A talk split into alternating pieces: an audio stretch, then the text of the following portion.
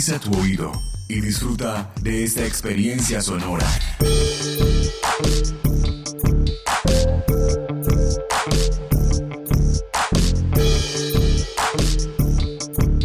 Este es un podcast UN Radio.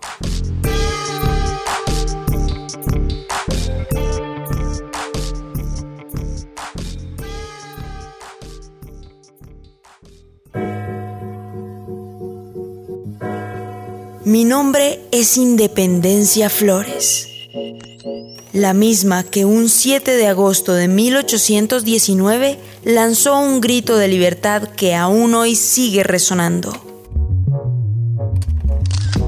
Independencia Flores, segunda temporada. Postales sonoras para reconocer el país en el que nací.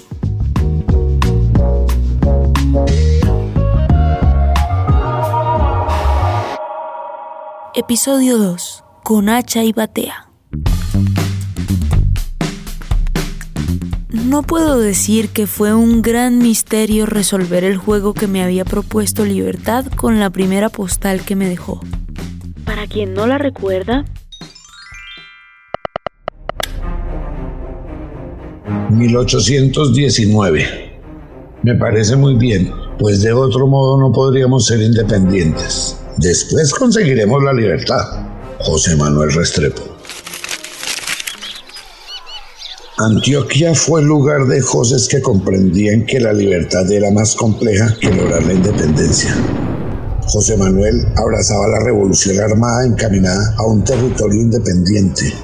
Sin asumirlo, caminó a una sociedad libre. En sus líneas escribió la historia de la revolución de la República de Colombia y la historia de la Nueva Granada, mostrando que el sendero entre libertad e independencia era rocoso y empinado. Otro José, José Félix, también Restrepo, decretó la ley de libertad de vientres en Antioquia en 1812 y defendió que es egoísmo criminal pretender para nosotros la libertad e independencia de España si no queremos darla a nuestros esclavos. Yo estaba naciendo entre armas, arrullada por disparos de cañón. Libertad no estaba. Era apenas un horizonte que querían conquistar con bayonetas y solo para algunos pocos. Y eso es algo que no se parece a libertad. Perdón, estas músicas de propaganda antes de las canciones.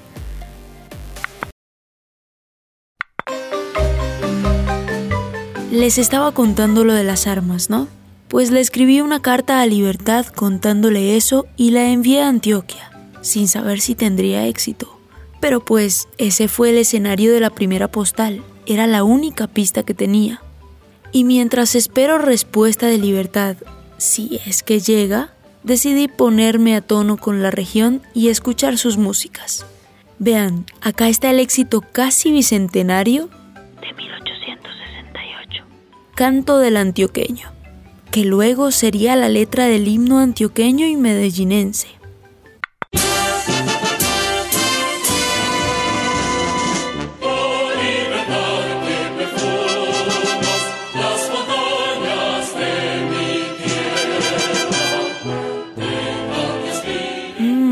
Podría enviarle a libertad este himno. No va de libertad bajo las armas, ni nada de eso.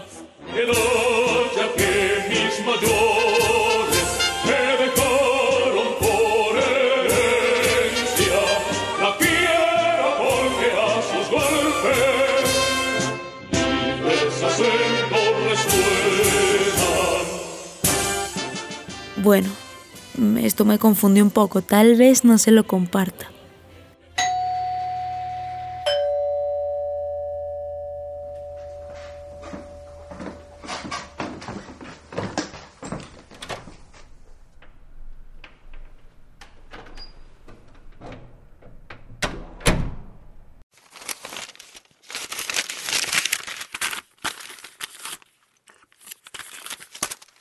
¡Qué bien! Libertad sí está en Antioquia y envió varias postales. ¡Qué emoción! Empecemos a verlas. Movía su cuerpo con la cadencia del agua que se agita.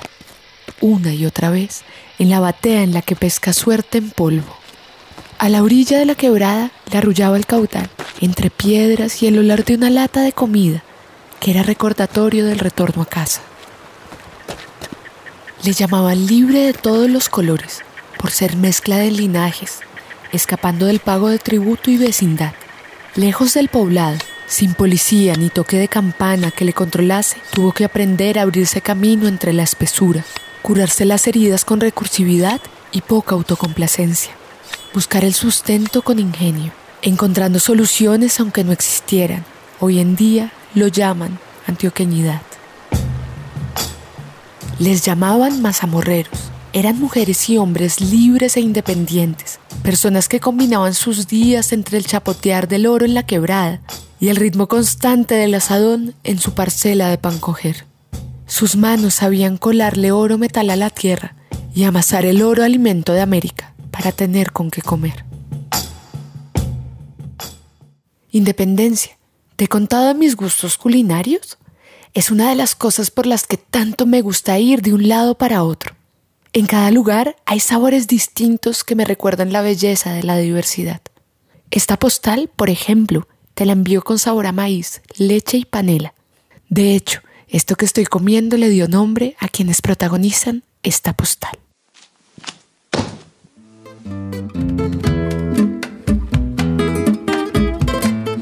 En esta postal está un poco más complicado encontrarla a ella y a mí. Bueno, a mí sobre todo. Ella diría que está en esas mujeres y hombres libres de todos los colores que subsisten del oro corrido o de aluvión. Y yo mm, no lo sé. Necesito más información, pero empiezo a sospechar que mi nombre sonaba distinto en esta región. A ver, busquemos un poco sobre Antioquia en la época de mi nacimiento. Aquí hay algo interesante. Está escrito por el economista Salomón Kalmanovitz y dice, los españoles permitieron que en Antioquia y Santander se asentaran campesinos pobres españoles, que hicieron a esas regiones más prósperas que las de los enclaves blancos entre pueblos indígenas sometidos y esclavos. Mm, bueno, eso cambiaría seguro su relación conmigo y mi lugar en las postales. Veamos las siguientes postales a ver si logro darme una idea más clara.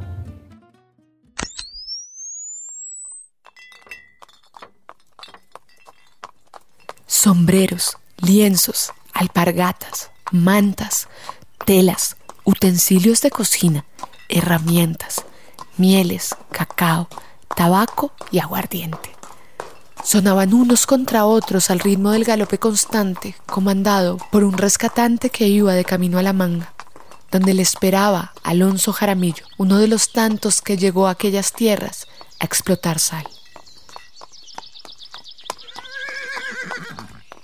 El comerciante no se fía, su rostro es amable, pero conoce tantos caminos que no da pasos en falso.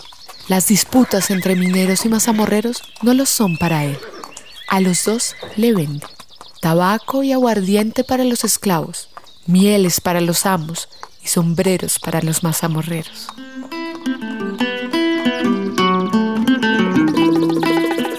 Peso a peso acumula el comerciante, aquel rescatante. Mira hacia el futuro, se imagina comprando una casa en el centro de un pueblo en la que pondrá todos sus productos, sombreros, lienzos, alpargatas, mantas, telas, utensilios de cocina, herramientas, mieles, cacao, tabaco y aguardiente, e incluso paños traídos de Europa. Se imagina también comprando un pedacito de tierra en la que sembrará caña de azúcar para mieles y aguardientes o pondrá su ganado para promover distritos mineros junto a una hamaca en un gran corredor por el que pasa el aire.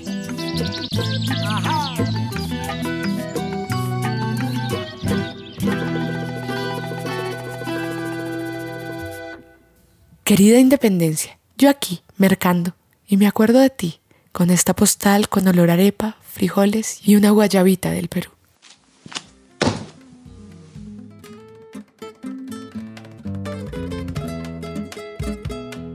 Con todo esto me siento un poco sedentaria. Sé que suena curioso, pero no es que esté hablando de un cuerpo de carne y hueso, que no tengo, sino de un cuerpo conceptual, que ese es el mío, porque me acostumbré a una idea de mí bastante simplista a veces. Y realmente empiezo a creer que soy distinta en cada lugar, al combinarme con las particularidades de cada territorio y sociedad que lo habita. Esto merece una carta larga, que más tarde escribiré a libertad. Aquí parece que no me necesitaran, o más bien, parece que la idea de que ocurriera un milagro con mi nacimiento era menos importante que la de tener cada quien una independencia propia. No sé cómo sentirme de no ser el centro de los pensamientos de la gente de mi época. ¿Será que tengo una megalomanía crónica y debería ir a terapia? No sé. Por ahora vamos a la última postal de este paquete que me envió Libertad.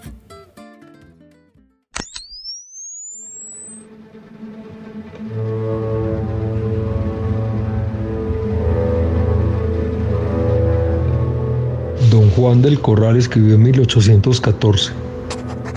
Desembarazado de las atenciones del gobierno, bajo el mando de mi sucesor y como un inspector general de las tropas de la República, yo podré contraerme exclusivamente a la dirección de una escuela teórica y práctica de infantería en este departamento, que sin embargo de mis combinadas ocupaciones pienso abrir antes de seis días y por cuyo modelo deben establecerse otras dos en Medellín y Santa Fe de Antioquia. Coronel ingeniero general ciudadano Caldas, actualmente ocupado en la parte occidental de la República, debe fixarse en esta ciudad de Río Negro y abrirá inmediatamente a su regreso la Escuela Militar de Cuerpos Facultativos que está a su cargo. En el centro de la plaza principal de Río Negro hay una casa que antes fuera más amplia, de paredes blancas, bordes verdes y algunos balcones en el segundo piso de su parte central llamada la Casa de la Maestranza, en donde en 1811 declaró independencia del corral y murió allí mismo. En esa casa fundó Caldas la primera escuela de ingenieros militares. No os engañéis jóvenes, solo la virtud y los conocimientos merecen el aprecio público.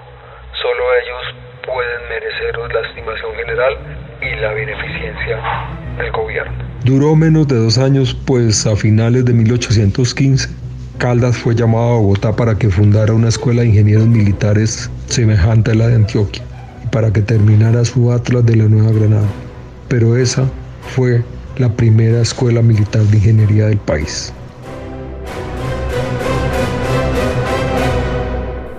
Esa escuela en la que Caldas diera la primera cátedra de ingeniería en Colombia.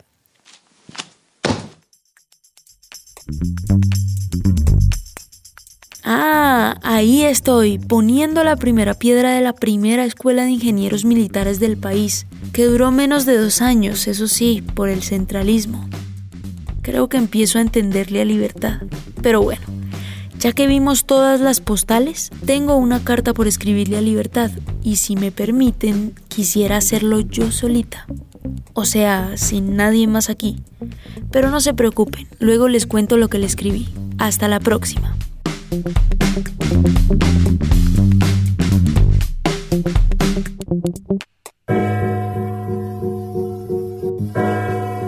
Independencia Flores una producción de la UN Radio para la conmemoración del Bicentenario. Universidad Nacional de Colombia. Proyecto cultural, científico y colectivo de nación.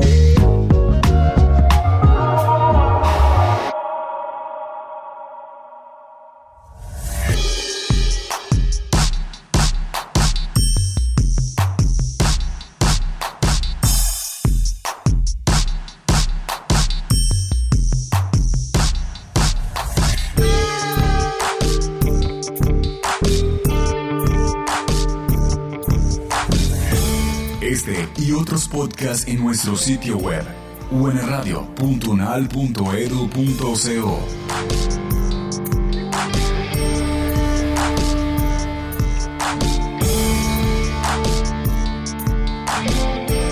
Universidad Nacional de Colombia, proyecto cultural y colectivo de nación.